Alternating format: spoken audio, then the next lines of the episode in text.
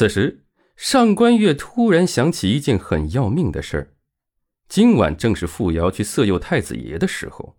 按照原著，傅瑶翻墙进太子府的时候，被太子抓个正着。但这会儿，他将太子爷给绑架到了天书院，已经乱了时间线。那就意味着太子爷不一定会及时发现傅瑶。若没有及时发现，以傅瑶的身手，指不定就能下药成功。那傅瑶可不是真去色诱太子爷的，乃是想去刺杀太子爷的。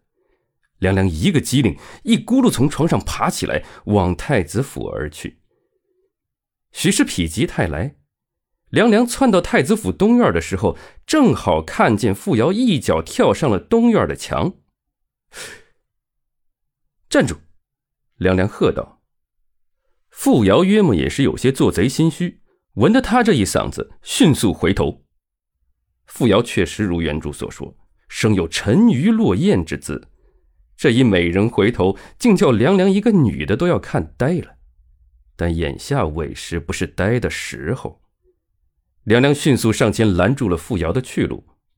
傅瑶也是没想到，常年在天书院大门不出、二门不迈。早朝都不用参加的神秘国师竟然会跟踪他，顿时一个心惊。然而他显然是有备而来的，只稍稍讶异了片刻，便冲着上官月妩媚的一笑，道：“国师大人。”凉凉现在一不能揍他，二不能杀他，便只剩下跟他讲道理了。傅小姐深夜爬男人的墙。也不怕给傅尚书丢人吗？傅瑶被凉凉这么一问，妩媚的脸僵在脸上，随即反讽：“国师大人，这不也半夜爬男人的墙吗？”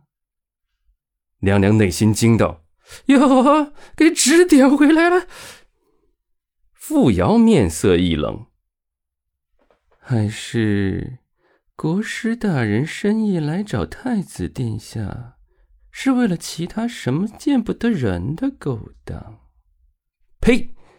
本座是见你半夜鬼鬼祟祟爬男人的墙，才跟进来的。